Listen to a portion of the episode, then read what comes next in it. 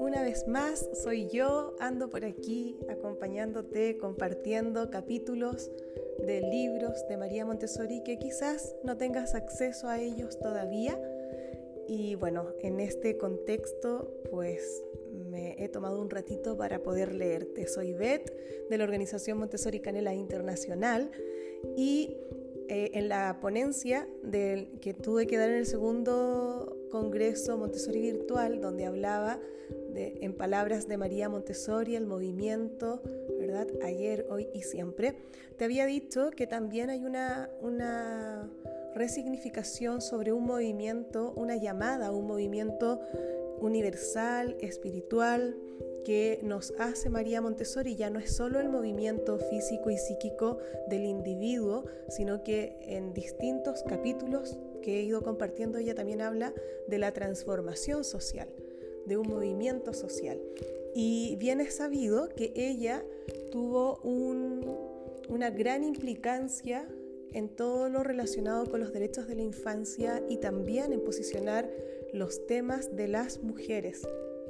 Entonces, voy a compartir ahora, vamos a centrarnos en la infancia y hay un libro que se editó el año 2020 que se llama Ciudadano del Mundo, Lecturas Esenciales, Lecturas Montessori Esenciales, que también es una serie, serie de publicaciones que mm, que bueno, que de verdad a mí me sigue alegrando que tengamos acceso a todo este material, a toda su herencia literaria, a toda su obra, que, nos va haciendo reflexionar y nos hace también conocerla desde otro perfil. Bueno, lo que voy a compartir contigo es un artículo que ella escribió en mayo de 1941 y eh, en esa época ese artículo tenía un nombre que era Un paso hacia el futuro. Y quiero decir que es muy importante saberlo porque María Montessori, también lo comenté en, la ponencia, María Montessori siempre quiso eh, como de alguna manera influir en los diferentes ámbitos de la vida social que permitieran una protección mucho más real a la infancia. Y, por ejemplo, una de las cosas que ella hizo fue fundar el Partido Social del Niño. También creó un centro de investigación y un centro de estudios del niño. Por eso es que eh, a nosotros nos inspira mucho, así como ella creó ese centro de investigación Montessori Canela Internacional hace muchos años, que nos dedicamos a investigar y tenemos un observatorio. Y, la verdad es que es súper necesario porque vas constatando, ya no es solo lo que a mí me parece que sucede, sino que lo vas constatando en la realidad y ese es ese espíritu científico que, que, yo creo que a mí me inspira mucho de parte de ella. Evidentemente todo esto se tuvo que cerrar porque mm, el centro de María Montessori que estaba en Holanda fue ocupado por el ejército alemán, vino la guerra y bueno, allí se tuvieron que dispersar, pero eh, ¿por qué quiero compartir contigo? Porque finalmente en esta publicación del año 41, ella comparte los objetivos del Partido Social del Niño y también comparte eh, las características. ¿Qué es esto del Partido Social del Niño? Sitúate siempre, siempre, siempre al momento de escuchar en el año 1941.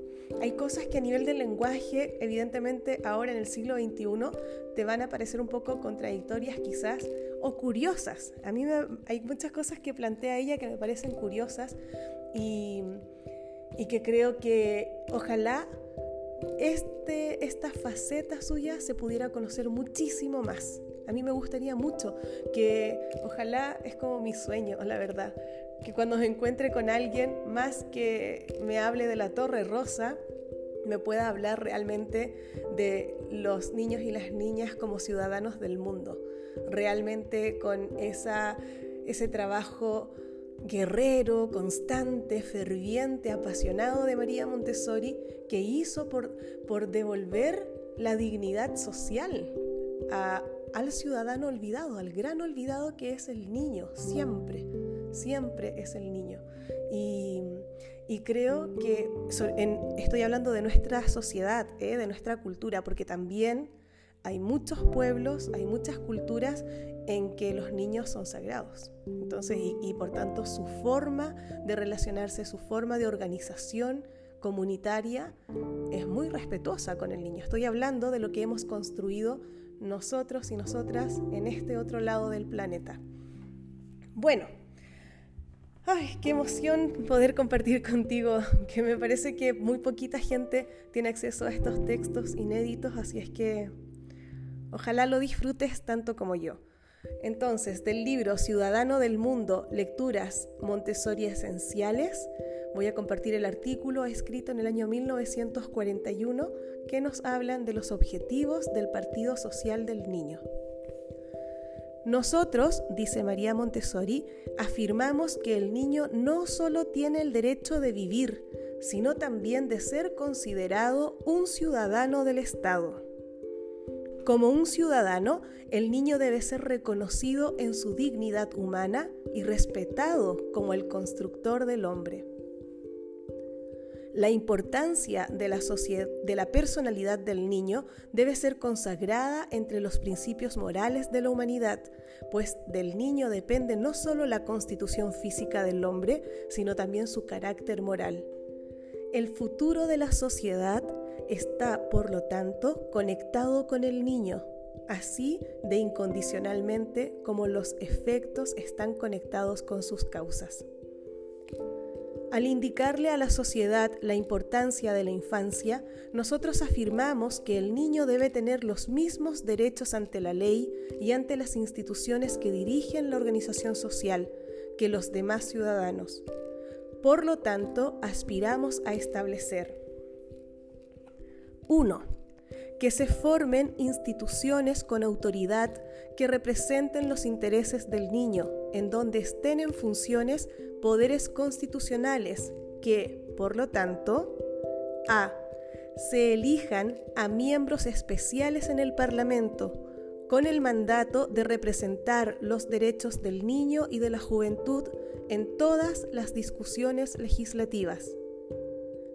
B que se instituya un ministerio especial, el Ministerio del Niño, para cumplir las exigencias prácticas del reconocimiento de los derechos del niño como un ciudadano del Estado y para coordinar todas las provisiones existentes tomadas para garantizar la vida y el desarrollo de los niños. 2 que los derechos del niño sean considerados en cada reforma de ley y en cada decisión de interés público, de tal forma que el progreso social incluya un progreso paralelo para la vida de los niños. 3. Que el Ministerio de Educación actúe en todo lo concerniente a la organización de escuelas y programas de acuerdo con la decisión del Ministerio del Niño, y de los miembros del Parlamento que defienden sus intereses vitales. 4. Que la educación obligatoria de los niños y gente joven tenga como base la protección del hombre durante el curso de su desarrollo físico y espiritual y que considere las necesidades vitales y naturales del niño. Que, por lo tanto, los programas y la forma de educación práctica intelectual y social sea concebida de tal forma que responda a las demandas de cultura, indispensable para la organización social de acuerdo con las exigencias naturales del desarrollo humano. 5. Que el cuidado necesario para el bienestar físico y espiritual de la infancia constituya una parte indispensable de tal instrucción obligatoria. 6. Que una instrucción especial en el cuidado físico y psíquico de la nueva generación se convierta en una obligación reconocida legalmente para aquellos que se deseen casar y que para la celebración del matrimonio sea necesario un certificado que acredite haber cursado estos estudios.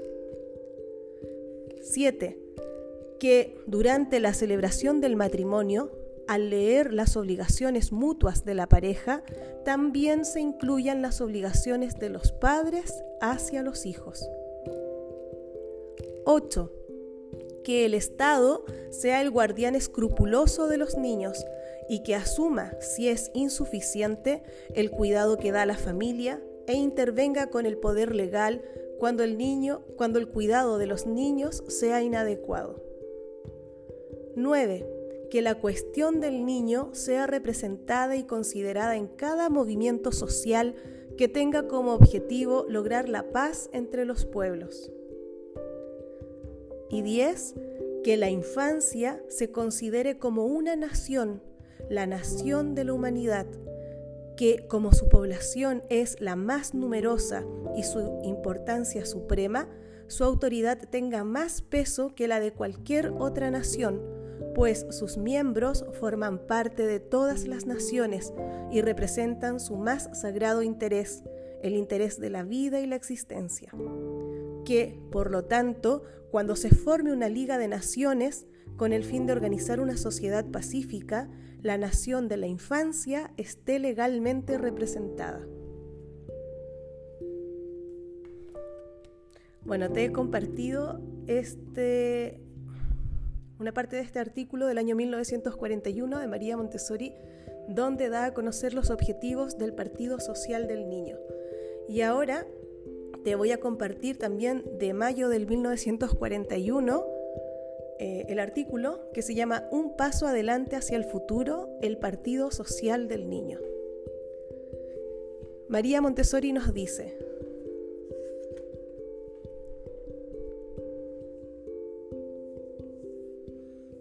Hace algunos días apareció un reporte en un diario indio acerca del progreso hecho en Dinamarca por el Partido Social del Niño y cómo se había difundido en otras naciones europeas y americanas. El partido tuvo éxito en fundar un centro de investigación y un centro de estudios del niño. Con una visión que es tanto social como científica, el partido también lanzó un plan establecido alrededor de su punto central de acción, el cual es un ministerio del niño para que sea fundado con el fin de defender y ampliar los derechos de la infancia. Esta provee un criterio completamente nuevo para el servicio del niño, porque el ministerio va a hacer más que cuidar a los niños como una obligación de personas nobles que dan su vida para las actividades sociales. Estará más bien preocupado por un derecho, el derecho de la infancia, y va a proclamar que este derecho sea reconocido por la opinión pública como por las leyes de la nación. Esto significa que el niño debe ser reconocido como un ciudadano cuyas necesidades vitales deben ser legalmente representadas con el fin de que él y sus requerimientos esenciales puedan entrar al mundo de la política. Algo similar sucedió recientemente con las mujeres y este movimiento social a favor de la infancia es un paso hacia adelante de la civilización, si no el último, ciertamente es el más próximo paso hacia el futuro. El siglo del niño. Este, nuestro siglo, el cual parece ser un siglo de destrucción, llamó correctamente el siglo del niño se llamó correctamente el siglo del niño, pues es posible afirmar que el niño apareció de repente en la conciencia de la humanidad civilizada, atrayendo hacia sí, como nunca lo había hecho en el pasado, el interés de muchos servicios e intereses caritativos y educacionales. En efecto, podemos decir que las características especiales de este siglo son los descubrimientos concernientes al niño. El interés de científicos médicos, de psicólogos, de educadores, de sociólogos se ha concentrado en la infancia.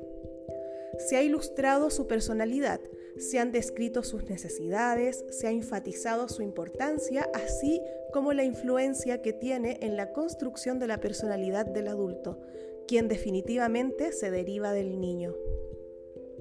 Lo anterior ha sido ampliamente estudiado y demostrado. En el campo de la cultura, el niño ya no se le considera un ser indiferente, lleno de defectos que las madres y los maestros deben corregir. o un caparazón vacío que deben modelar. Se ha reconocido científicamente que el niño está dotado de una personalidad propia y de un poder creativo que obedece leyes de crecimiento definitivas. Está, por lo tanto, en el mayor interés de la sociedad que el niño sea protegido. Sin embargo, esta protección no lo debe considerar como una criatura débil e indefensa, sino como el poderoso y esencial constructor del hombre. La suya es una gran tarea, mucho más importante, o por lo menos más fundamental, que la tarea del hombre trabajador, utilizando el término en su sentido general y no específico, del ser adulto, cuya acción está en el entorno externo, porque el niño es el trabajador y productor de la humanidad misma. Es él el que forja la normalidad de la inteligencia, de él dependen la fuerza y el carácter, la salud física, la belleza corporal y la unidad de la personalidad que se encuentra o no en el adulto. Entonces, ¿no se le considera como un ciudadano, como un contribuyente al bienestar universal? Y continúa su artículo con un subtítulo que se llama Entendiendo el problema. Las deficiencias y defectos que se encuentran en individuos adultos, así como en la sociedad que estos han construido, tienen sus raíces más profundas en la vida del niño que no ha sido considerado ni valorado de manera correcta. Por eso, en el nivel moderno de cultura, los hombres ya no pueden considerar sus problemas solo viéndolos desde la perspectiva de su vida madura, es decir, desde el punto de vista del adulto. Cuando los hombres declaran su necesidad de libertad e independencia, no deben olvidar que fueron esclavos durante toda su infancia.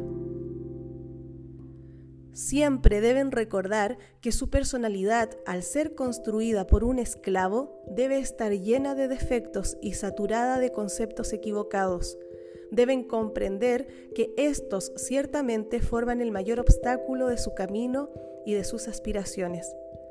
El liberto de los romanos, es decir, el esclavo que fue liberado por su amo cuando fue adulto, nunca pudo ser considerado un hombre realmente libre, porque su personalidad retuvo el estigma, de, estigma indeleble de la inferioridad. De la misma manera, aquellos que hoy aspiran a lograr una paz social deben comprender que la naturaleza comienza con una lucha entre el adulto y el niño, que deja consecuencias inconscientes pero horribles en las energías de cada ser humano. Aquellos que buscan traer armonía entre adultos que no se entienden entre sí deben comprender que el malentendido más fatal, aquel entre el adulto y el niño, yace en las raíces mismas de la vida. Entender al niño como un poder creativo para comprender que él es psicológicamente diferente de nosotros, percibir que su necesidad es diferente de la nuestra, es un paso adelante para todas las aspiraciones humanas y prepara un nivel más alto para la vida social. Por lo tanto, el avance en el conocimiento del niño surgido en este siglo lógicamente construye una nueva concepción, aunque sea solo para la autodefensa de la sociedad misma. Los medios prácticos que utilizan en su organización deben hacerse extensivos a la infancia si se quiere acelerar el ritmo de la evolución y si hará una contribución consciente a la reconstrucción de una sociedad mejor organizada.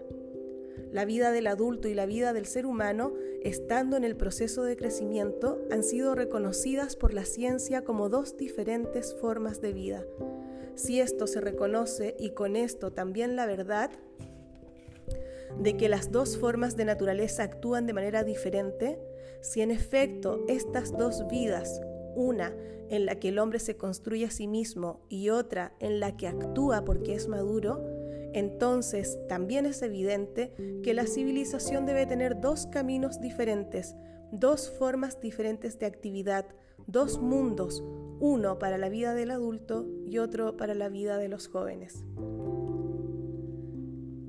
El ejemplo de la naturaleza. La humanidad, en los innumerables siglos de su existencia, siempre ha considerado al adulto y por lo tanto la civilización ha sido construida unilateralmente.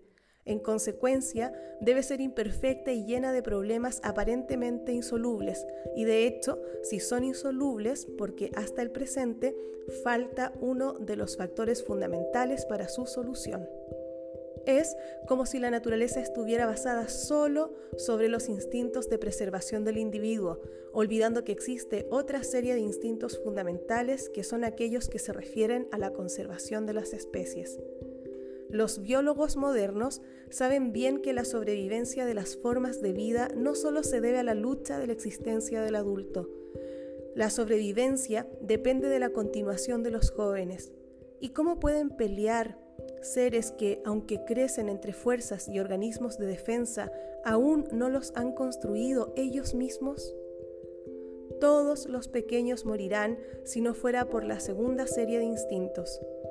El hecho es que la sobrevivencia de las especies tiene sus raíces en el reino de aquellos instintos diferentes, especialmente preparados para la preservación y conservación de las especies, colectivamente llamados por Fabre el instinto universal de la maternidad. Este aspecto del problema de la sobrevivencia de la vida es mucho más interesante y va mucho más lejos que aquella de la mera defensa. Es la parte más conmovedora y al mismo tiempo la más maravillosa de la naturaleza humana, pues aquí se encuentran el amor y el sacrificio, así como la protección al débil. Estas manifestaciones son expresiones de una inteligencia que evidentemente no es una inteligencia animal, no es una inteligencia consciente de sí misma como lo es el instinto de defensa que dirige la vida del adulto, sin importar a qué especie pertenece. Aquí ha surgido otra inteligencia, aparece un entendimiento de mayor nivel que al mismo tiempo consiste en sabiduría y premonición actúa bajo el modo de nuevos instintos que en apariencia cancela por un periodo de tiempo a los instintos previos, las características normales prevalecientes en la vida del ser adulto. Estos nuevos instintos son temporales, pasan sensibilidades que solo duran un periodo de tiempo determinado, el periodo durante el cual la naturaleza provee para la conservación de las especies. Todo esto es cierto hasta para criaturas que en la escala biológica están más alejadas de nosotros. Por ejemplo, existen algunos insectos que se alimentan de la sangre de los vertebrados y sin embargo, en completa contradicción a sus instintos comunes, ponen sus huevos en un tipo particular de agua, agua quieta, estancada, rica en sustancias vegetales, y consideran a las arañas que durante toda su vida solo tejen telarañas grandes y amplias sobre las cuales aprisionan a sus víctimas y quienes de repente construyen un pequeño nido estrechamente tejido con un núcleo interno separado de la pared exterior por un espacio donde unos cuantos hilos mantienen separadas a las paredes utilizando el mismo dispositivo que hoy día utiliza el ingeniero moderno. Los huevos de la araña, colocados en el compartimiento interior, están por lo tanto protegidos de la humedad y del calor excesivo del sol. El tigre, símbolo de ferocidad, se convierte en una madre tierna.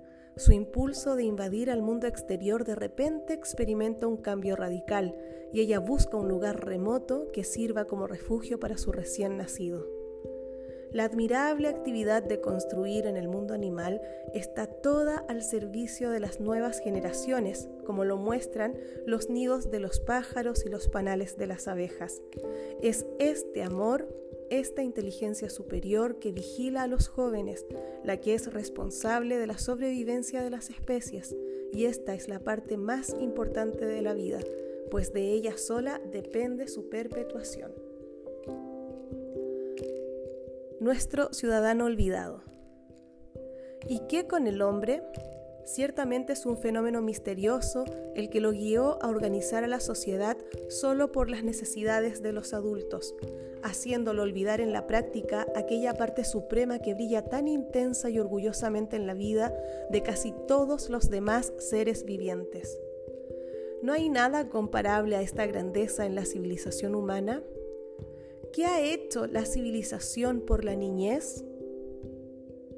el hombre cuya característica es construir, que ha construido ciudades y caminos, creado nueva naturaleza partiendo de la vieja, ¿qué ha construido para el niño?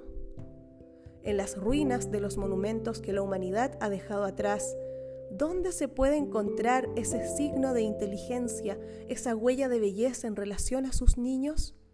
No hay ninguna huella de protección al niño en la sabiduría de las leyes del hombre.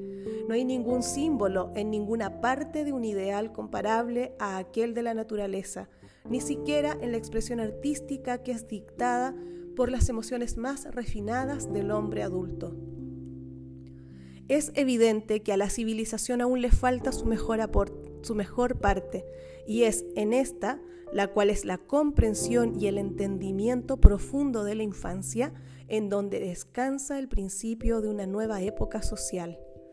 La evolución sería muy larga y muy retardada la aparición en el mundo de una nueva sociedad, más fina y gentil por la influencia divina del niño, si el asunto se le dejara al lento desarrollo de la ciencia y a los esfuerzos tentativos de los educadores y benefactores caritativos las consecuencias de nuestras imperfecciones sociales y del fracaso a desarrollar nuestros sentimientos y cualidades superiores en la humanidad también son demasiado arrolladoras y catastróficas para nosotros, para solo estar sentados en la apatía considerando nuestros errores con indiferencia inconsciente hacia la mejor parte de nuestra condición humana.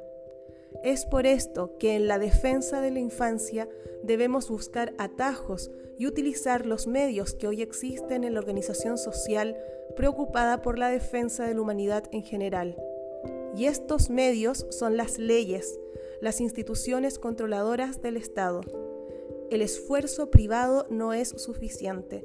Aquel que no está dentro de la ley es un bandido y aquel que no es aceptado como parte influyente de la sociedad está fuera de la sociedad. Es un ciudadano olvidado y el niño ya no lo debe ser un Ministerio Estatal del Niño. Basando nuestro entendimiento sobre nuevos descubrimientos y sobre la nueva orientación que la cuestión del niño trae a la sociedad, es urgentemente necesario que se funde un Ministerio del Niño y de la Juventud, y esto no debe ser otra institución social o caritativa o una sociedad educacional. Se requiere una organización estatal cuya cabeza, el ministro, personifique una autoridad del Estado, un administrador de leyes con poder legal e influencia para disponer de la riqueza de la nación.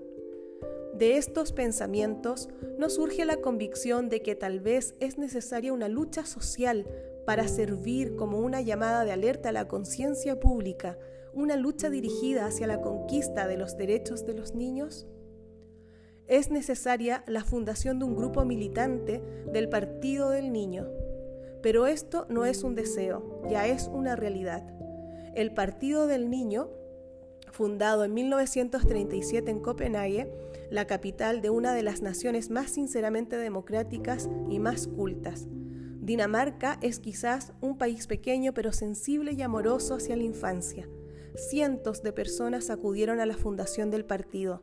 El gran salón del Parlamento fue su lugar de nacimiento y ahí aquellos que estaban presentes aplaudieron el primer reconocimiento público de los derechos del ciudadano olvidado. La proclamación de estos derechos vino como cierre de una semana en la cual se ilustraron las condiciones sociales del niño, su psicología y sus poderes como el constructor del hombre. Esta declaración de los derechos del niño coronó al séptimo Congreso Internacional Montessori, aunque el camino haya sido preparado por otros congresos que previamente se llevaron a cabo en Roma, Oxford, Londres, Edimburgo, Barcelona y Ámsterdam, y por campañas hechas a través de ponencias transmitidas en París y Barcelona. El nombre Partido del Niño ha sido criticado y considerado inapropiado por algunos que dicen, ¿no es la causa de la infancia una causa universal? Esto es cierto, es universal, pero solo concierne a parte de la humanidad, a los niños, quienes, con respecto a sus derechos, debe ser distinguida de la otra parte, de la humanidad adulta. También la expresión partido personifica correctamente la idea que tiene que ver con una lucha social, que tiene una meta práctica de reforma y reconstrucción que debe alcanzar. Los partidos de adultos, partidos construidos por adultos, son la prueba de una lucha entre clases con necesidades contrastantes. Pelean sobre el área en donde los hombres adultos ven puestos sus intereses contra los intereses de otros. El partido del niño no es solo otro partido en este revoltijo compitiendo por la superficie de la tierra. El partido del niño no tiene interés en superficialidades, trata con profundidades. Su localización debe ser buscada excavando profundamente a través de la cara del desierto. Pues es en esas profundidades en donde se debe encontrar el interés común, aquel interés universal que concierne a la vida misma de la humanidad, de la cual dependemos todos nosotros. Si su reconocimiento debe venir en la forma de una lucha o pelea, es una lucha útil a todos los seres humanos, pues primero, sin importar cuáles sean nuestros objetivos o ideas, es necesario estar viva y vivir, y eso depende del niño. El peligro que algunos ven en mezclar a la política con la cuestión del niño, la crítica que a veces se expresa que al llamar al movimiento el Partido Social del Niño estamos dando un horrible toque de disensión que estropea la dulzura y pureza de la infancia, es infundada. Se trata de un caso en el que el niño hace a la política menos viciosa y más amable en vez de que la política brutalice al niño.